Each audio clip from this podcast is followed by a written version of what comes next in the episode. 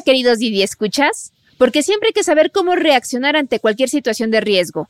Hoy les traemos de nuevo este episodio, un favorito. Disfruten. Estás escuchando una balacera. No te están disparando a ti ahora mismo, ¿no? Pero escuchas una balacera cercana. ¿Qué haces? Es Danny Lakin, un super experto en seguridad que se entrenó con el ejército israelí. Dentro de lo que es el vehículo, tener en cuenta que lo único que te va a proteger es la parte del motor y si estás afuera, usas como parapeto el área del motor y el neumático, pero siempre el área del motor. Nunca te resguardes en otro sitio de ese vehículo porque otra vez es como una cajita de cartón. Danny nos dio un montón de consejos prácticos para cuidarnos cuando vamos manejando un coche en la ciudad. También platicamos con Pablo Lamuraglia, el mero mero de seguridad en Didi, que nos habló de las principales funciones de seguridad que tiene la plataforma. Porque son más de 20. Además, Pablo nos contó los procesos con los que Didi protege a los conductores y conductoras como tú. Si el viaje se encuentra en una zona de riesgo, TEMIS, que es un proceso biométrico, lo que hace es identifica a través de los sistemas que tenemos de reconocimiento facial si un pasajero ha sido previamente suspendido de manera permanente. Ejemplo, un pasajero suspendido por un incidente de seguridad cambia el celular y trata de pedir un viaje nuevamente, Temis lo detecta y con eso Temis lo evitan.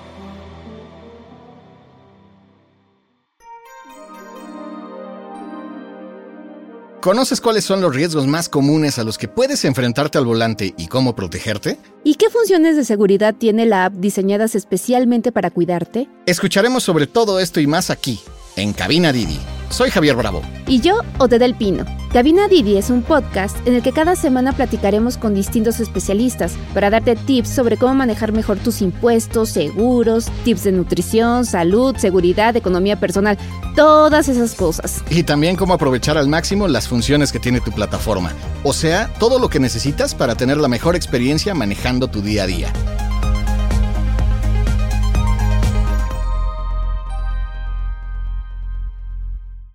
Este episodio es sobre seguridad. Queríamos contestar todas las preguntas, las más frecuentes que tenemos como conductores cuando tomamos un coche y salimos a manejar. Y encontramos a uno de los mejores expertos para hacerle todas nuestras preguntas. Daniel Lakin se formó como militar en Israel, donde estuvo en la unidad especial de paracaidistas. Es veterano de la intifada de Al-Aqsa. Fue escolta y perteneció al servicio secreto de las oficinas del primer ministro de Israel, Ariel Sharon, y del ministro de Defensa, Shaul Mofaz.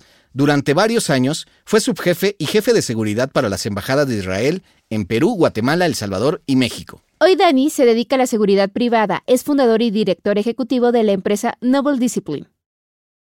Oye Dani, entonces ya nos podrías platicar un poquito cómo sientes la seguridad, sobre todo cuando se trata de circular, ¿cómo la vas percibiendo? Bueno, los parámetros son muy similares. Atento al entorno y ten en cuenta diferentes escenarios. Cuando estás en velocidad es difícil que te aborden, exceptuando que te hagan detener por alguna manera, ¿no? Ya sea que te bloqueen o que te ponchen las llantas, por un decir, etc. Entender en qué lugar estás, comprender también la ciudad, cuáles son focos rojos y focos que son más tranquilos. ¿Cómo vas avanzando en el terreno? ¿A quién puedes ver? En 360 grados, es decir, tú miras hacia adelante, pero tienes los espejos retrovisores, tienes, puedes ver si, si tienes colas, es decir, si te están siguiendo y qué hacer en ese caso. Puedes ver personas que están dando alguna señal eh, en relación a ti o de un pasajero que se subió que tal vez es objetivo de alguien y están dando alguna señal. Toda esa conciencia situacional y del entorno te va a llevar a tomar decisiones que te llevan a reducir la posibilidad de ocurrencia. Oye, pero a ver, entonces yo voy manejando mi carro, voy a un servicio, ¿en qué me debo de fijar? Voy feliz manejando, traigo el teléfono ahí viendo la dirección, ¿qué debo de hacer para evitar algún incidente? Hay cuatro parámetros de sospecha que es importante que el conductor lo tenga en cuenta. El primero y el más común es sospecha por acciones conscientes. ¿Qué es eso? ¿Qué sería eso? Es una persona que está observando, por ejemplo, con insistencia hacia tu vehículo, o hacia ti o hacia el pasajero. Una persona que toma fotos hacia el vehículo. Una persona que observa y toma nota. Una persona que lo ves de manera recurrente y te parece sospechoso. Una persona que te está siguiendo. Todo eso son acciones conscientes, es decir, la persona lo que hace lo hace consciente y premeditado de alguna manera. Luego están las acciones inconscientes o fisiológicas. Más que nada sería el lenguaje no verbal, como una persona que está nerviosa en una situación que no debería estarlo, o que está sudando cuando no hace calor. Eso sería todo lo que es las acciones inconscientes o fisiológicas. O miradas, hay miradas que no son conscientes, son miradas que no puede controlar, que van para un lado y el otro y no lo puede controlar. Eso sospecha por acciones inconscientes o fisiológicas. Luego está la sospecha por apariencia. ¿A qué me refiero esto? No es apariencia, por supuesto, de prejuicio. Eso en seguridad no funciona. Bueno, en ningún lugar funciona por prejuicio, por supuesto. Por apariencia sería, por ejemplo, tiene un bulto en el lado de la cadera que no lo ves eh, exactamente, pero puede ser que sea un arma. O viene con una mochila muy grande que puede guardar ahí un arma larga, no sé. Todo eso son sospechas por apariencia. O tiene tatuajes, pero no cualquier tatuaje. Yo también tengo tatuajes. No un tatuaje artístico, sino un tatuaje que si conoces el mundo delictivo en México, en Latinoamérica en general, te da a entender o que estuvo preso o que pertenece a una banda delictiva, o que pudo haber pertenecido, ¿sí? Es solamente índices que te elevan sospecha. No es que la persona que tenga un tatuaje de cárcel sea mala persona, ¿no? Pues perfectamente puede ya estar rehabilitada. Pero ese tipo de simbología te puede elevar sospecha por apariencia. O algunas creencias específicas, y ojo, no son temas de prejuicio, sino algunos temas de santería, como la Santa Muerte, que está demostrado que aquí en México sí se relaciona con la delincuencia. Entonces, si ves un tatuaje o algún tipo, no sé, por ejemplo, una pulsera o un collar o lo que sea que tenga que ver con eso, te puede elevar la sospecha por apariencia. Luego está la sospecha por intuición, que no es menos importante. ¿Qué sería la sospecha por intuición? Tú no ves ningún problema con la persona, o con el vehículo que está cerca tuyo, o con el grupo de personas. No están haciendo nada consciente ni inconsciente ni por apariencia. Sin embargo, sientes que algo malo va a ocurrir si tú te acercas o si esa persona se acerca a ti. Es intuición, es decir, tú no lo puedes expresar, no lo puedes verbalizar, pero sientes, es como un sentimiento de estómago, ¿no? Y ese sería el cuarto parámetro, sospecha por intuición. Cuando el conductor está capacitado, está entrenado en estos cuatro niveles de sospecha, la posibilidad de identificar un sospechoso y tomar acciones al respecto va a llevar a que a través de, de trabajos preventivos el riesgo no se materialice. Y eso es lo que necesita hacer. Y ahora, puede ser alguien que esté alrededor, pero también puede ser un pasajero, ¿no? O sea, desde que lo ves venir, como que intuyes algo raro, ¿no? Sí, correcto, exactamente. Por ejemplo, de que entra un pasajero y le puedes ver algunos puntos de sospecha exactamente igual dentro de esos cuatro parámetros. Pero, por ejemplo, voy manejando, transitando, Colonia del Valle, ni buena ni mala, y veo que se me acerca la motocicleta. La tengo al lado. ¿Qué hago? O sea, ya me sacó la pistola, no me di cuenta. ¿Cómo actúa ahí? Va, va, a depender. Bueno, si es un vehículo Didi que entiendo yo que no va a estar blindado. Claro. Entonces, si alguien te está apuntando con una pistola, lo mejor va a ser colaborar sin pasar la línea roja. Ahora, ¿a qué me, voy, a qué me refiero con esto? Te quiere robar la billetera, le das la billetera. Te quiere robarnos el reloj, le das el reloj. Vas a colaborar porque obviamente tu vida vale mucho más que cualquier bien material. ¿Qué hago? Por ejemplo, bueno, ahí todavía estamos bien porque tal vez se quiera llevar el vehículo nada más. Entonces tú lo ves a los ojos, ¿qué haces? Porque el miedo te, te llena. Te paralizas, ¿no? Sí, te paraliza. Y es un tema importante, justamente el miedo, porque el miedo puede hacer que te escapes, puede ser que te haga atacar o puede ser que te paralice. Y la tercera opción es la peor de todas, porque no haces nada. La idea es que puedas reaccionar de una manera consciente, exceptuando que sea algo, una emergencia muy puntual, entonces también reaccionas a través de tus instintos. Pero tienes que reaccionar de manera consciente y eso es parte del entrenamiento. Hay gente que, por cierto, nace ya con esa frialdad, entre comillas, de poder mm. reaccionar. Los que no lo tienen lo pueden trabajar, lo pueden desarrollar a través de capacitaciones. Pues supongamos, no estoy capacitada, pero ahí voy, lo veo, no lo veo, le digo sí, le aviento las llaves. ¿Qué, cómo, actúa ahí? Tienes que mirarlo para ver cuál es la situación. A ver, para empezar, si te está tocando la ventana con una pistola o con un pedazo de madera, ¿no? tienes que mirar la situación, entender, a eso se refiere conciencia situacional o del entorno. Entender la situación y reaccionar en consecuencia. Si yo estoy en un vehículo que no es blindado, me están apuntando con una pistola y me dicen que me baje, yo me bajo. Ahora, diferente es que se quiera subir conmigo, yo haría todo lo posible para que eso no ocurra pero eso yo no lo puedo recomendar a otros. Lo que sí te puedo decir que si solamente es un delito menor, menor entre comillas, vamos a decir, te quiere robar el auto, te quiere robar el reloj o la billetera, colabora. Si algo que no ponga en peligro tu vida, como Tu vida y la de los pasajeros colabora, por supuesto, porque estás, en realidad un vehículo no blindado es como una caja de cartón. Lo que dispara va a penetrar, o incluso va a traspasar dependiendo el, el calibre y el poder del arma. Oye, Dani, aquí me entra una duda. Dices, hay que actuar, cooperar, pero creo que luego no reaccionamos de la misma manera si vamos solos y acompañados. Supongamos que traes a un pasajero y ese pasajero generalmente luego van acompañados o traen un niño. ¿Qué haces en esa situación? Sí, es, un dilema porque hay muchas variantes de, la misma situación que te toca la ventana con la pistola, ¿no? Hay muchas variantes.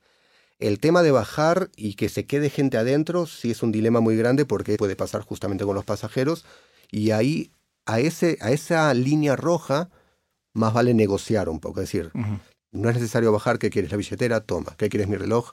Toma. ¿Quiere la cartera de la pasajera? le pides por favor que lo dé, porque al fin y al cabo está en juego su vida. Esa es mi recomendación. Ya bajar y dejar personas adentro, que de repente tanto puede ser con Didi como con tu vehículo personal, con familia, más aún lo vas a tener en cuenta, por supuesto, no lo vas a querer dejar solos. Entonces ahí es, tipo, ¿qué quieres? Toma lo, que estás queriendo a nivel material, reloj, billetera, etcétera, y continuamos.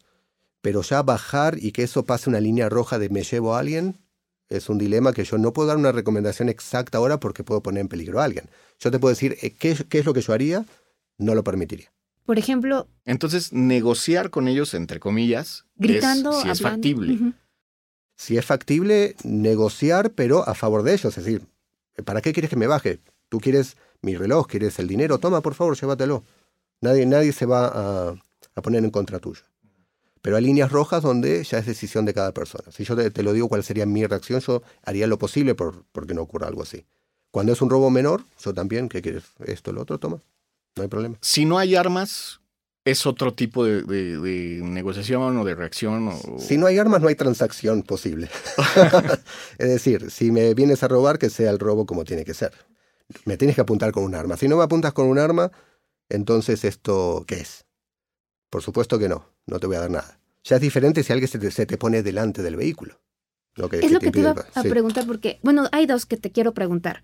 Una, hay veces que hace, les llaman montachoques. Entonces tú vas aquí y entonces te dice, me chocaste, pero creo que vienes tan despistado, lo dudas, ¿le, ¿le pegué o no le pegué? Entonces tú te bajas generalmente, ¿no? Y para asomarte, para ver qué estás haciendo, qué pasó, si lastimé a alguien, ni siquiera sabes si, si chocaste. Entonces, ¿qué haces con estas personas que hacen como que chocaron o ellos te pegan, pero te echan la culpa a ti, pero es para asaltarte. Correcto. ¿Qué, qué haces? ¿Me bajo? O, extorsionarte, de repente está bien para extorsionarte. Claro, claro. ¿Qué, ¿Qué, hacer eso? Porque creo que es uno de los puntos en lo que están más los conductores de Didi, porque están manejando más de ocho horas a veces, están en el tránsito, están por toda la ciudad. Entonces están en ese nivel que creo que es muy frecuente que te hagan este montechoque. Mantener la atención, o sea, lo normal es no distraerse, pero llega un punto que por el cansancio, por la misma actividad que vas platicando o algo, te distraes, ¿no? Acá sería un punto medio, es decir, pones luces intermitentes, no te detienes en el momento porque tampoco puedes estar seguro. Puede ser o, puede ser que no. Entonces la respuesta es la misma para cualquier choque, aunque sea un señor que te chocó por, por error. Luces intermitentes y continúas viajando lento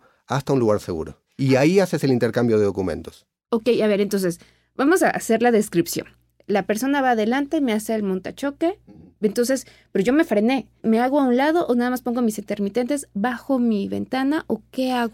Porque él es el que se va a bajar. Si él te bloqueó, ya no hay mucho ahí donde puedes ir, ¿no? Máximo que tengas lugar para hacer marcha atrás, reversa y poder continuar. Ojo, cuando digo continuar no es escaparse, es ir lento, decirle sígueme, no hay problema, luz intermitente, y vamos a un lugar seguro. ¿Qué es un lugar seguro, por ejemplo? Ves un policía, te paras al lado del policía, venga, ahora sí hagamos el intercambio de documentos con mucho gusto. Es encontrar un lugar donde lo saques de la zona de confort o tal vez planeada de este posible delincuente ir a un lugar seguro. Ahora, te bloqueó y no lo puedes hacer. Antes de bajar, fíjate otra vez. Trata de, que por lo menos te quede una distancia. Esto es una técnica que se usa mucho en protección ejecutiva y de dignatarios. Que te quede una distancia de escape. ¿A qué me refiero? Si tú ves las llantas del auto de adelante, las traseras del auto de adelante tú las ves completas, significa que tienes suficiente espacio para girar izquierda o derecha. Y el tema de la distancia entre los vehículos es muy importante. Siempre el conductor tiene que cuidar esa distancia, incluso en tráfico pesado.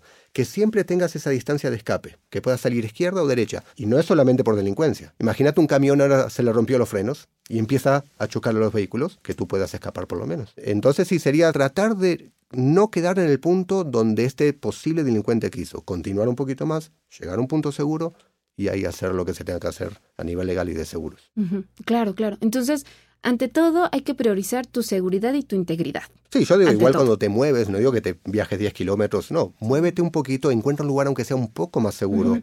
Que haya algún guardia, que haya un policía, que sea, o una estación de policía, puede ser de bomberos, puede ser un centro comercial, puede ser un lugar con muchas tiendas, con bastante gente, un lugar que sienta que es más seguro. Iluminado. Y más iluminado, correcto, que que no veas, por supuesto, nada sospechoso ahí. Incluso puede estar a 50 metros eso. Te pones a un lado, bueno, y ahí Que tenga testigos. Que haya testigos, que, que sea más incómodo para el delincuente actuar, si es que era un delincuente. Oye, y ahí viene la otra. ¿Qué tal si vienen en complot y me ponen el encerrón adelante y atrás? Ve sacándote el reloj. Mira, si no puedes salir, es decir, hay bloqueo eh, de lo que es delantero y trasero, entonces estate atento a ver qué quieren y puedes llamar en el, si ya hay una sospecha de bloqueo delantero y trasero, de una vez, sin perder tiempo, 911 y dejar el teléfono abierto, ¿no? Para que te escuchen. Incluso lo que puedas llegar a conversar con esta persona. Llamada abierta. Este, diciendo dónde estás, si tienes el conocimiento, etcétera, pero igual tiene el GPS, entonces es fácil, saben exactamente dónde están en todo momento. Pero sí, 911, si, si ya estás atrapado, llamar a la policía y bueno, y ahí ver cómo se desarrolla, cómo evoluciona la situación. O sea, hacerte consciente de que ya me están robando. Saber, cuando la batalla está perdida, ¿no? También. Sí, además lo importante es ganar la guerra, no las batallas. Las batallas no todas están hechas para ganar. Eso es a nivel estratégico. Hay batallas que se pueden perder, lo importante es ganar la guerra final, al final de todo. Y salir vivito, ¿no? Y coleando, como dirían aquí. Sí, correcto. En el caso de los conductores de Didi, como conductor en sí, ¿Cuáles son los delitos más comunes a los que te podrías enfrentar, además de estos que ya hemos visto? Principalmente en Ciudad de México, bueno, México en general va a ser robo al automotor, que te pueden llevar el vehículo como tal, robo a ti o a los pasajeros para sacarte dinero o algún reloj, alguna joya que tengan. Esos son los principales. Esos son los principales. Y como bien comentó Odette, el tema de alguna extorsión que puede ser un montachoques también ocurre mucho. Serían esos tres principalmente. En el caso que te comentaba, suponiendo, le roban el teléfono al pasajero y piden un servicio. Entonces tú ya tienes un delincuente, entre comillas, un probable delincuente viajando en el asiento trasero. En caso de que veas señales, ¿cuál es la reacción que debo tener? Si ves una señal, al fin y al cabo estamos hablando de señales de sospecha, aceptando que estés seguro, pues ya no hay sospecha, ¿sí? Tienes un delincuente atrás. Se podría calibrarlo un poquito, de manera amable, preguntarle algo, conversarle algo corto para ver cómo reacciona, para ver cómo habla, qué te dice. Si solo queda en sospecha, tú continúas trabajando normal. Si ya la sospecha se eleva a un punto extremo, como por ejemplo a nivel de apariencia ya viste un arma, o ves que la persona, bueno, por supuesto si te está apuntando una pistola o algo así, ya tienes el delincuente como tal adentro, ¿no? Si la sospecha es muy, muy elevada, entonces ya sería reportarlo y hasta puede ser acercarse incluso a un policía, pero tiene que ser algo muy elevado, porque imagínate si te equivocas, lo mal que vas a quedar. Yo creo que mientras se quede en el rango de sospecha, tú solamente continúas observando, calibrando a la persona, le puedes dar un poquito de conversación para ver cómo habla, qué dice y qué no, y continúas. Para mí, la, donde pasa el punto rojo es cuando ya no hay sospecha. Ya tienes un delincuente como tal adentro y va a depender la situación, si es que puedes acercarte a un policía, si es que puedes hacer un llamado de emergencia, si es que puedes apretar un botón de pánico, pero va a depender la situación y cómo él te está controlando o no. Ahora, de todo esto que hemos hablado, creo que lo más importante es poner atención, ¿no? Porque hay mucha gente que no se da cuenta, o sea, no tiene ni siquiera noción de que alguien lo está observando, ¿no? Sí, o ha sido marcado, de repente marcaron tu vehículo, están haciendo señales a otras personas. También, por supuesto, el vehículo siempre tiene que estar viajando con las puertas cerradas. Las ventanas, si no subidas del todo, por lo menos que deje un espacio si quieres que entre aire, pero no bajas completamente porque si no el acceso ya es directo hacia ti, ¿no? Esas son las recomendaciones generales y otras recomendaciones muy importantes. Las intervenciones a, un conductor sea de Didi o de una persona particular que está conduciendo, va a ser en movimiento. Perdón, va a ser estático, va a ser cuando estés con el vehículo parado. Por lo tanto, mientras más en movimiento estés, mejor. Una técnica, por ejemplo, si ves el semáforo en rojo, no llegues rápido y te pares, sino baja la velocidad pero sigue avanzando, dale oportunidad que se ponga en verde y continúa. De esa manera o no te frenaste o menos tiempo estuviste detenido. Mientras más estés avanzando, menos probabilidad hay de que te aborden. ¿Nos podrías describir un escenario común al cual está siempre sujeto una persona que va conduciendo y puede ser de riesgo? ¿Cómo actuar? El escenario más común es que se te acerque el sospechoso porque estás en el tráfico o estás en el semáforo. Se te acercan directamente que te pueden también bloquear, por supuesto, o te pueden seguir, etc. Y la reacción acá va a ser, volvemos un poquito a, trata de continuar, no te quedes, porque a veces la gente por curiosidad, ¿qué me quiere decir, no? ¿Qué me querrá preguntar? Y ya después es demasiado tarde y ocurre el delito. Entonces, no tener curiosidad, no lo conoces, trata de continuar. Otro punto, todo lo que es venta en semáforos, de personas que te venden cosas en los semáforos, te piden dinero en los semáforos, no es que yo no quiera ayudar, sí, por supuesto a mí me gusta ayudar a las personas, pero mucho cuidado porque algunos de ellos trabajan para grupos delictivos. Y o te pueden robar ellos mismos o te pueden marcar el vehículo, porque cuando se acercan a darte ese producto, ese chocolate o lo que hayas comprado, miran adentro. Y si vieron, por ejemplo, una laptop o algo que les pareció de valor, no van a hacer nada, pero ya te marcaron.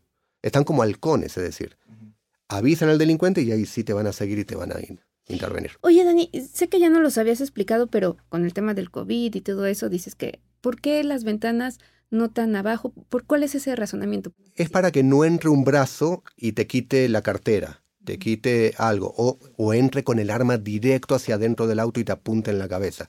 Es verdad que con la ventana cerrada en un vehículo no blindado igual te puede amenazar, pero va a ser mejor con cierta distancia a que el brazo ya ingresó al, adentro del vehículo, que puede tomar algo, puede, no sé, incluso agarrar el volante y girarlo. Mejor es tenerlas o cerradas, con el aire acondicionado encendido, o un poquito abiertas, pero no al punto que entre un brazo completo. La reacción instintiva, por ejemplo, si, en este caso que meten un brazo o algo, sería acelerar, ¿no? O sea, sería como una reacción un tanto instintiva. Si es un brazo donde ese brazo no incluye un arma. Claro. que no incluye una pistola, un arma de fuego. Claro, puedes acelerar, cerrar la ventana y ya, porque al fin y al cabo era, era un brazo. Ahora si te están apuntando con una pistola es diferente. Ahí. Ahí cambia la historia. Sí, porque tú puedes acelerar y te puede empezar a disparar. Y yo nunca recomendaría algo así. En este caso volvemos atrás, es los bienes materiales valen por supuesto mucho menos que tu vida. Entonces, colabora. Y en dónde, por ejemplo, digo, si bien es una aplicación, pero hay veces que se puede pagar en efectivo, o sea, ¿en dónde sugerirías que se guardara este dinero? El dinero lo mejor es repartirlo en diferentes partes de la ropa. Por ejemplo, un poco de efectivo en un bolsillo, en otro bolsillo puede estar las tarjetas y otro volumen de efectivo. Entonces te vienen a robar y bueno, discúlpame, es todo lo que tengo, son 200 pesos, llévatelos. Pero tenías en otro sitio más dinero. Eso podría ser una técnica que te ayude. Y esto de tener como, dicen que celulares falsos o cosas falsas, como tener algo que entregar para que no entregues la vida, qué tan bueno es. Mira, lo de celular falso no creo, porque si la persona se da cuenta, mm. en el momento puede ser peor. Es decir, me estás engañando, estás creyendo que yo soy tonto o algo así, y si la persona además puede estar bajo el influjo de, drogas, puede tener su conciencia alterada, puede tener su dedo en el gatillo, que eso es otro punto para prestar atención. ¿Tiene el dedo en el gatillo o no? Porque si tiene el dedo en el gatillo, la posibilidad de una detonación por error es muy alta, muy alta. Incluso aunque tú hagas todo bien, es muy alta. Entonces, mientras más rápido le des lo que está pidiendo y se vaya, mejor. Si el dedo no lo tiene en el gatillo, que por cierto indicaría un mayor conocimiento del arma por parte del delincuente, el no tener el dedo en el gatillo. ¿Eso lo hace más peligroso todavía? Lo hace más profesional, lo haría por entendimiento más profesional. Si el delincuente te apunta, por cierto, muy cerca de tu cabeza y dedo en el gatillo, claramente no conoce muy bien el funcionamiento del arma. O sea, le haces un escaneo ahí de, ah, este sí es experto. Aún así yo le voy a colaborar en el sentido, pero siempre es bueno conocer la situación y quién tienes enfrente. Oye, Dani, ¿y qué pasa si por algún motivo alguno de los conductores, no sé, se queda atrapado en medio de una balacera. Sí, al fin y al cabo en México ocurre y ocurre a menudo, en estados que ocurre más y otros menos, pero yo creo a nivel de república en todos lados. Entonces, estás escuchando una balacera, no te están disparando a ti ahora mismo, ¿no? Pero escuchas una balacera cercana, ¿qué haces? Entonces aquí sería, primero entender que el vehículo es como una cajita de cartón, donde entra la bala va a penetrar, donde golpea la bala va a penetrar sin problema. Hay una única zona semi blindada o un vehículo no blindado y es el área del motor. Si tú estás adentro, estás conduciendo, entonces lo que tienes que hacer es agacharte, bueno, exceptuando que estés eh, viajando rápido, ¿no? Pero digamos que estás en el tráfico, por un decir. Te agachas y tratas de poner tu cuerpo lo más cerca al área del motor. El motor es lo que te va a proteger, exceptuando que te disparen de lado. Ahí ya bailaste. Importante respirar y tratar de identificar la dirección de la balacera porque al saber la dirección vas a saber para dónde evacuar o dónde colocar el auto para esconderte aprovechando el motor. Tienes pasajeros, lo mejor sería el pasillo entre los asientos de adelante y los asientos de atrás, es acostarse en ese pasillo. Esa es la mejor zona para el pasajero en un caso de balacera. Y por supuesto identificar el origen y evacuar en dirección contraria al evento y no hacerle caso a la leyenda urbana que nos enseña la tele de que te puedes cubrir con la puerta porque... Con una puerta de un auto no blindado, no, no. Eso se le llama una cobertura más no parapeto. Si quieren explico la diferencia. El parapeto tiene cuatro distinciones o factores. Dos de protección y dos de reacción, el parapeto. Las dos de protección es que no hay munición que lo traspase, un muro por ejemplo, y además no lo traspasa nada, pero tampoco te va a llevar, por ejemplo, fragmentación ni nada por el estilo hacia ti. Pero el segundo específicamente es que la mayoría de tus órganos vitales son cubiertos por este parapeto, por este, que puede ser un muro, puede ser una piedra grande, puede ser una maceta, por ejemplo, llena de tierra. Y los dos de reacción es que tienes ángulo de visión Y ángulo de reacción armada, pero esto es más para gente armada. Digamos, no estás armado, por supuesto, es tienes ángulo de visión para poder mejorar tácticamente el lugar si es que identificaste el origen del evento. Eso sería un parapeto. Una puerta no cumple con los dos primeros. Es decir, cualquier bala lo va a traspasar, no es un parapeto. el parapeto es como lo que usan los policías, ¿no? Como un chaleco. Sí, una protección balística como un chaleco antibalas. No se le denomina parapeto como tal, pero es una protección balística. Un parapeto, por ejemplo, es una columna de cemento donde si tú te paras detrás de esa columna, por más que disparen hacia ti, no llega la munición hacia ti. Y tienes ángulo de visión para poder mejorar tácticamente, es decir, una mejora de posición dependiendo la evolución del evento. Esto ya es eh, como temas mucho más puntuales del mundo del disparador activo, que por ejemplo ocurre mucho en Estados Unidos. ¿Cuáles serían las reacciones adecuadas? Pero para no extendernos tanto dentro de lo que es el vehículo, tener en cuenta que lo único que te va a proteger es la parte del motor y si estás afuera, usas como parapeto, acá sí valdría la palabra parapeto, el área del motor y el neumático, pero siempre el área del motor. Nunca te resguardes en otro sitio de ese vehículo porque otra vez es como una cajita de cartón. Claro. Y puede ser, no sé, ahorita que, decías una maceta, por ejemplo, en la ciudad bueno, te encuentras muchas jardineras, por ejemplo, ¿no? Este, te orillas y te paras y puedes estar entre los dos, ¿no? Sí, mientras no sea maceta de bonsai, estamos bien. Claro.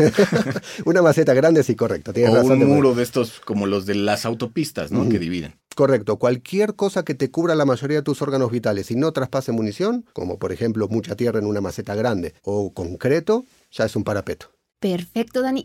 ¿Alguna última recomendación para las personas que nos están escuchando?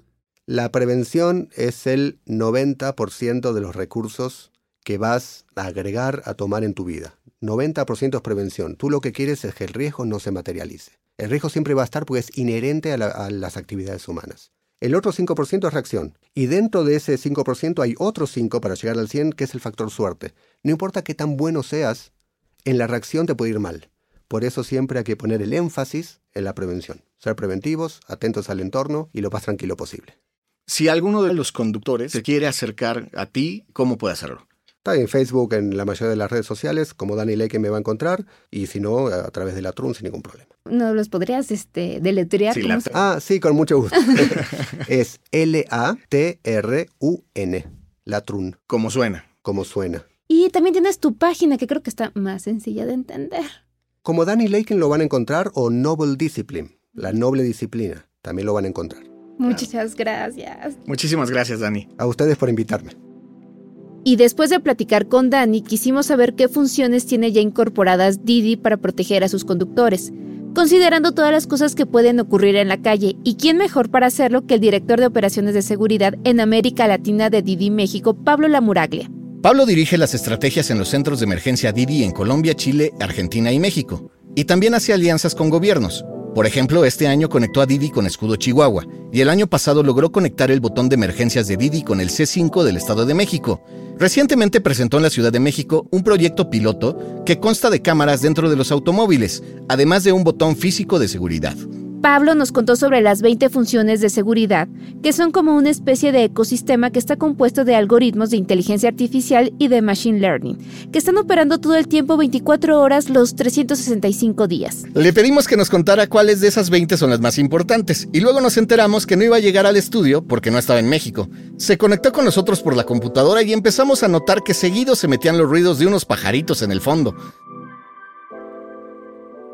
bueno, estoy en Costa Rica y hay muchos pajaritos.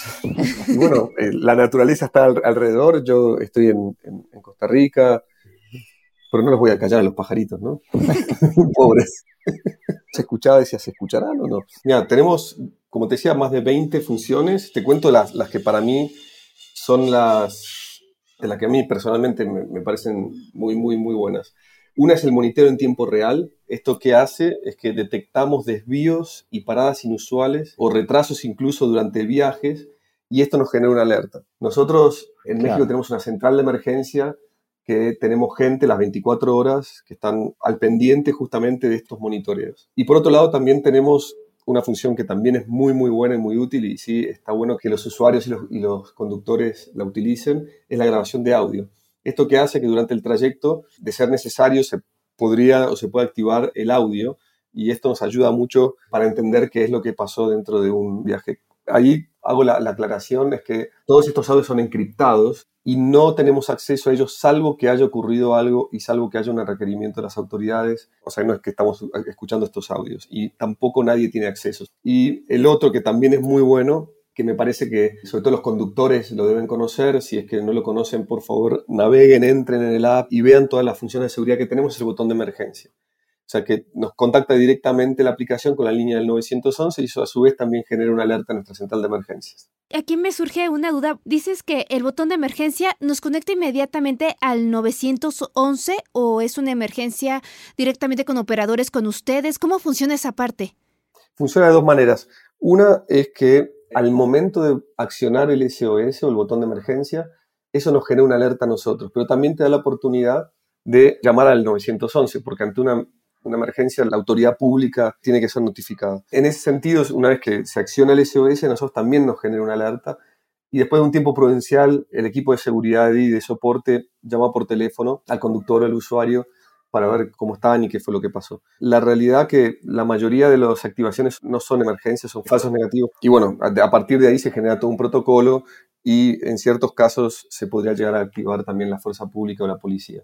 Cuando el conductor, por ejemplo, oprime este botón de emergencia, digamos, del pasajero, suponiendo que este sea un agresor o, un asaltante, ¿le aparece algo? O sea, ¿se va a dar cuenta de que está llamando a emergencia el conductor? Es silencioso, no hay ningún tipo de alarma, solamente la central de emergencias de Didi de soporte recibe la alerta y ahí se genera todo el protocolo que te mencionaba. Pero no genera ningún tipo de alarma ni, de alerta en ningún de los, de los dispositivos, porque sería en algunas situaciones por ahí contraproducente. Entonces podríamos decir que en dado caso el agresor no se daría cuenta que estamos pidiendo ayuda. No, no se debería dar cuenta, salvo que, bueno, esté con la persona y la persona le diga, no debería darse cuenta. Lo que va a generar es que nosotros sí vamos a contactar al usuario como al conductor para determinar qué pasó. Pero como te decía, la mayoría de las activaciones, que es el 99% de las activaciones, no son emergencias. La gente se confunde. Pero en el, en el, supuesto caso que sí sea una situación de riesgo, el equipo de seguridad tiene todos los entrenamientos para activar esa respuesta. Y como te decía, llegado el caso, también avisar a la policía. Y por ejemplo, ¿cómo funcionaría entonces aquí la opción de grabar audio? La grabación de audio se activa de acuerdo a los parámetros que cada usuario o conductor determine y es una grabación que empieza el momento que se activa y finaliza cuando se termina el viaje. Como te decía, está encriptado y bueno, queda en una nube encriptada y nadie tiene acceso salvo que sea necesario. Pero bueno, cumplimos con todos los estándares de seguridad de la información y como te decía, solamente son accesados cuando es estrictamente necesario y no los estamos escuchando. Oye, también sabemos que los reacts son monitoreados por ustedes, ¿no? Que era lo que contabas. Así nos damos cuenta si se para, si se frena.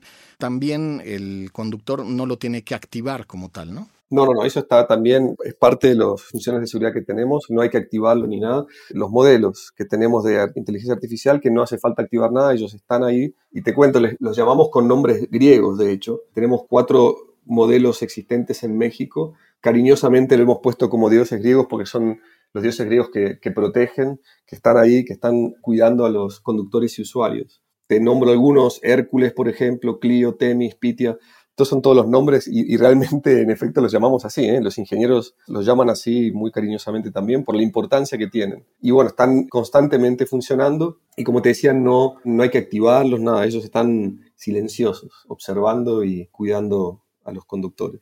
Hay uno que me da mucha curiosidad, que es Pitia y que dice que se asigna a conductores experimentados. ¿Qué sería Pitia y quiénes serían los conductores experimentados? Pitia, qué bueno que lo menciona Sodet, porque Pitia para mí es mi, es mi favorita de los cuatro dioses, porque ella cuida a las pasajeras. O sea, ella está ahí, obviamente trabaja muy de la mano con Hércules y son muy amigos y todo, pero Pitia está ahí cuidando a las pasajeras. Y lo que hace es que cuando identifica una situación de riesgo para una mujer, para una pasajera, que son variables, por ejemplo, donde lo pidió, la hora, la distancia, Pitia asigna automáticamente un conductor experimentado, como vos decías. Conductor experimentado tiene ciertas variables, es un conductor que tiene muchos viajes, que tiene buenos reportes, buenas calificaciones, una calificación alta, y bueno, ahí se le designa este conductor. Un ejemplo, imaginemos una pasajera pidiendo un viaje a las 3 de la mañana versus el día. Eso ya genera una situación de mayor riesgo por el hecho de ser de noche eh, o en la madrugada. Y ahí Pite identifica esa situación y le asigna un conductor experimentado que a su vez le va a dar más seguridad y se va a sentir más segura la pasajera. Entonces, el conductor experimentado es aquel que no ha tenido quejas, choques o le dan algún curso especial. Exactamente, son los conductores que están hace mucho tiempo en la plataforma, tuvieron muy buenos comentarios, muy buena reputación y eso ya en sí lo hace muy leal a los usuarios y a la marca y eso genera también una situación de menor riesgo para la pasajera, obviamente con, sin reportes negativos. Entonces ya se vamos generando ese ecosistema que Pitia nos ayuda, ¿no? Ese ecosistema de seguridad inteligente. Pitia es una pieza fundamental y como te decía, eh, mi preferida de hecho. Oye, esto es en el caso de las pasajeras. Pero para las conductoras, ¿cómo hacerlas sentir más seguras? Bueno, Hércules trabaja para todos y todas, en realidad. Hércules es, es nuestro primer dios griego que está a la vanguardia de este grupo de modelos. ¿Qué hace Hércules? Hércules analiza las características de un viaje, el estatus, el historial de las cuentas. Y al finalizar su trabajo, que eso se hace muy rápido, obviamente, determina si se trata de una situación de alto riesgo.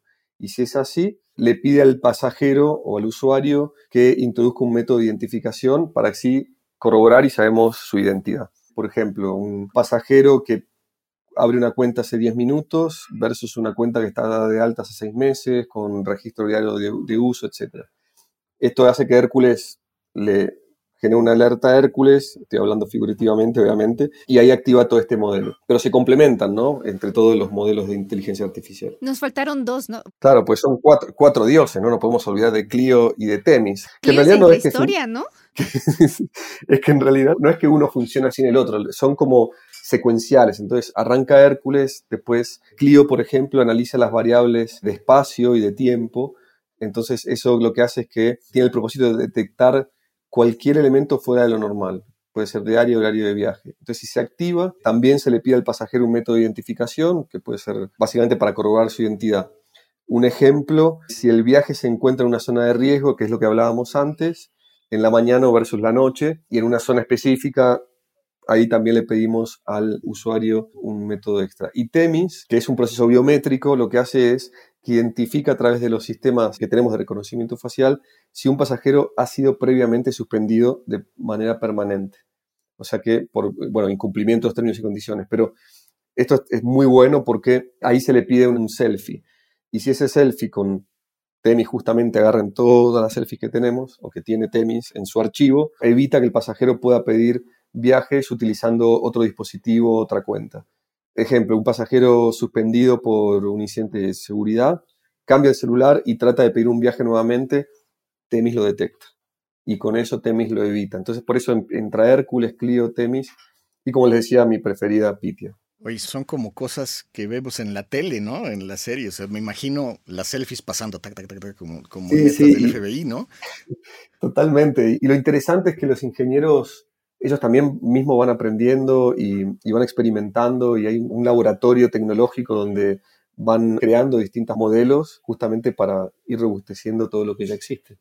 Oye Pablo, tomando en cuenta que tienen todo una plataforma de seguridad y son ingenieros y bueno, es un mundo, ¿tienen identificadas zonas de seguridad o zonas peligrosas para conductores e usuarios? Odette, esa es una súper pregunta y te cuento. Tenemos Sí, identificamos zonas de riesgo. Lamentablemente la inseguridad es algo que azota toda la región, no es algo solamente en México, pero tenemos identificados zonas de riesgo. ¿Cómo lo hacemos? Tanto con data interna y data externa.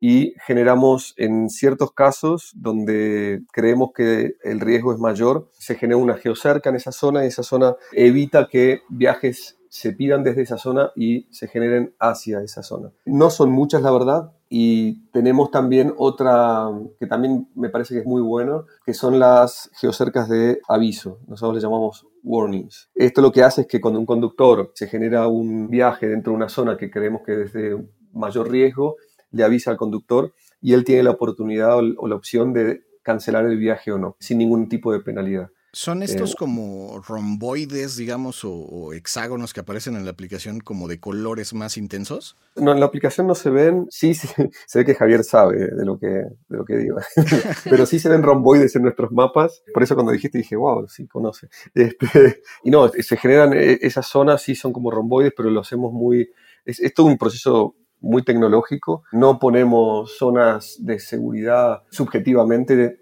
analizamos mucho la data, hay un constante mapeo y aprendizaje también. Y además sabemos que la inseguridad es muy dinámica. Por eso yo puedo bloquear una zona completamente un día y mañana esa zona deja de ser tan insegura y pasa. Entonces, estamos constantemente monitoreándolo. Oye, pero entonces, ¿el conductor cómo se da cuenta de que es una zona como de riesgo? Le avisamos, aparece una notificación que le dice que es una zona de riesgo y le da la opción de cancelar o no el viaje. Esa es una opción que tiene el conductor, él decide si quiere hacer ese viaje o no. A las zonas que identificamos de mayor riesgo, si están bloqueadas, él no va, básicamente no va a poder hacer ningún viaje porque ningún viaje se va a iniciar de esa zona. ¿Esa data cómo es que la nutrieron ustedes? O sea, de reportes con seguridad, de notas periodísticas, es una forma burda, pero ¿cómo es que alimentaron esa parte de la inteligencia?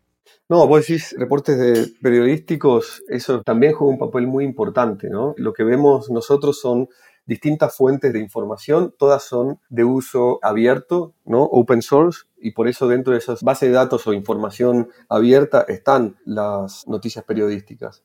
Pero sí nos nutrimos de información tanto interna, de incidentes previos, reportes de conductores, reportes de usuarios, también vemos data externa de base de datos abiertas que haya índices de criminalidad y de acuerdo a los comentarios que se van haciendo y eso todo eso se junta, hablando más simplemente, se junta, se analiza, se van modificando esas geocercas de acuerdo al análisis que van haciendo los especialistas, ¿no? Y así es como se va nutriendo la aplicación con toda esa información. Sí, se hace un análisis y de acuerdo a esos análisis se van modificando las geocercas. Ejemplos, bueno, no, no ha pasado recientemente en México, pero por ejemplo en otros países por ahí hay una situación de protestas, entonces nosotros ya podemos prever que eso va a generar un cierto riesgo para los usuarios y conductores, entonces generamos una geocerca en esa zona que está determinada como de más alto riesgo y se evita así que los conductores vayan a esas zonas. La mayoría de veces ponemos avisos, o sea, esas notificaciones, porque también la persona que está en el campo también va viendo, estas, como decía, esas situaciones son muy dinámicas. Entonces, el aviso creo que eh, es lo que más les sirve a los conductores porque ellos también quieren seguir generando sus ingresos y también confiamos mucho que ellos tienen una visión muy real y en campo de lo que está pasando. Sí, de la experiencia del día a día, ¿no? De estar viendo las zonas ellos en vivo, ¿no? Total. Oye, Pablo, estuvimos viendo que Didi han firmado diferentes convenios de seguridad, sobre todo en el norte del país, que sabemos que es un lugar complicado, ¿no? En tema de seguridad. Entonces, ¿toda esta homologación de seguridad es a nivel nacional o van cambiando según los estados? Sí, el convenio con el Consejo Ciudadano es a nivel nacional. Tenemos convenios con distintos estados donde hemos hecho una integración de nuestro botón de SOS directamente con los C5, como por ejemplo con, la ciudad de Chihuahua, estamos integrados, también con Guadalajara y el Estado de México en zona metropolitana. Y esos son los convenios que venimos trabajando. También tenemos el convenio con el Instituto de la Mujer para ir mejorando en ese post de la mejora continua que tiene Didi. Por eso creo que la gente se siente segura y está segura con Didi, por eso somos la plataforma más utilizada en México, ¿no? Precisamente hablando de esto, hablando del equipo de seguridad y de la seguridad que brinda Didi, ¿qué tipo de apoyo nos puede brindar el equipo de soporte de Didi eh, tanto a conductor como a usuario, más o menos? O sea, ¿cómo están entrenados y qué puede esperar un conductor o un usuario de ellos? Mira, Javier, es una muy buena pregunta porque Creo que lo que te puedo resumir es que el, equipo de seguridad tenemos una central de emergencia en México, una central de emergencia en Costa Rica. En total son 250 agentes que están abocados a esto. Pueden, la persona que llame, en el caso que tenga un incidente, puede esperar primero que el equipo va a entender lo que le está pasando. El equipo está completamente preparado para atender estos casos. Empatía. Nosotros sabemos que algo que puede resultar menor para una persona en el momento que uno está sufriendo eso, sea lo que sea, ¿eh? es algo muy complejo, desde la pérdida de un celular hasta algo mucho más serio. También tenemos seguros complementarios en casos de accidentes, por eso la gente se tiene que sentir muy segura en estar en, en los vehículos que los conductores asignan y se dedican dentro de la plataforma. Y ante todo, con una dedicación del equipo muy fuerte. Trabajan 24/7 y el equipo de seguridad también de Didi está dedicado a no solamente la gente esté segura, sino se sienta seguro, que es súper importante. Claro. Oye, en este caso, ¿de qué manera los conductores se pueden acercar a ustedes sobre el manejo de cuestiones de seguridad y poder aprender más para sentirse ellos más seguros y brindarle, obviamente, una mayor seguridad a sus pasajeros? Bueno, primero lo que les recomiendo a siempre, incluso eh, familiares, amigos, a todos los que me preguntan es, entren a la plataforma, miren, eh, vean, vean este, dónde están las, opciones, qué es lo que se hace este, te cuento algo muy interesante, ¿no? Nosotros lanzamos Didi Invitado, ¿no? Que básicamente es la función para pedir viajes a terceros. Y ahora, vos fíjate, el 4% de los viajes semanales en México se solicitan para otras personas, o sea, para amigos, para familiares, para eso. Y el 95% de los conductores se sienten más seguros cuando saben quién es o, o conocen la identidad del pasajero. Pero eso, por ejemplo, la mayoría de la gente no lo sabe. Y eh, por eso digo, entren a la plataforma, naveguen dentro de la plataforma, entren a nuestros sitios web. Si tienen incluso alguna pregunta específica, llamen al centro de atención al cliente. No, no se van a comunicar directamente con el equipo de seguridad porque no es un incidente, no es, no es una emergencia, pero sí pregunten. Este, es para mí la, la, la, recomendación más, más grande que, que les puedo hacer, ¿no? son los conductores para nosotros son una pieza fundamental de este ecosistema. Que sepan que no están solos, que tienen un equipo gigante que está ahí. Eh, tienen a Hércules, a Clio, a Temis, a Pitia, que los están constantemente monitoreando para que estén más seguros. Tienen un equipo de soporte que pueden llamar, que utilicen todas las herramientas que tenemos, que las conozcan y que sepan que todo el, esfuerzo que se hace justamente en pos de la tecnología, la innovación, la colaboración, es para que ellos estén más seguros y se sientan más seguros. Y con esto sea un ejemplo, ¿no? Hemos logrado reducir un 40% de los incidentes en la plataforma. Y eso se logra a partir de todo el esfuerzo que se hace a nivel de trabajo de equipo, la inversión, más de 160 millones de pesos que hemos invertido, que DIDA ha invertido en seguridad. Y eso hace que justamente el objetivo que tenemos es crear este ecosistema de movilidad inteligente y de seguridad. Y por eso ya el mensaje para mí es, utilicen las herramientas, naveguen, véanlas y si ven algo, si sienten algo, que nos avisen, que estamos ahí para ayudarlos. Pero es un proceso instantáneo prácticamente. Todo esto que nos estás platicando que pasa detrás, para el usuario, para el conductor, le pasan décimas de segundo. En lo que nosotros estamos platicando, más o menos cuántos procesos de este tipo de seguridad crees que estén ocurriendo? O sea, ¿como cuánto tarda en activarse los cuatro? Estoy sinceramente, no puedo ni calcularlo, pero pensá que cada vez que pidas un viaje, Hércules está ahí. Ahora te vas a acordar, ¿eh? Cada vez que pidas un viaje, Hércules, está revisando. Pero no, pasan en microsegundos, que es tan rápido que es imperceptible, porque cuando ya se está pidiendo el viaje, ya Hércules hizo su trabajo. Ok, pues muchísimas gracias Pablo por conversar con nosotros y sacarnos muchas dudas. Poder, Javier, muchísimas gracias por el espacio. Estuvo súper buena, súper interesante la conversación y cuando quieran la repetimos.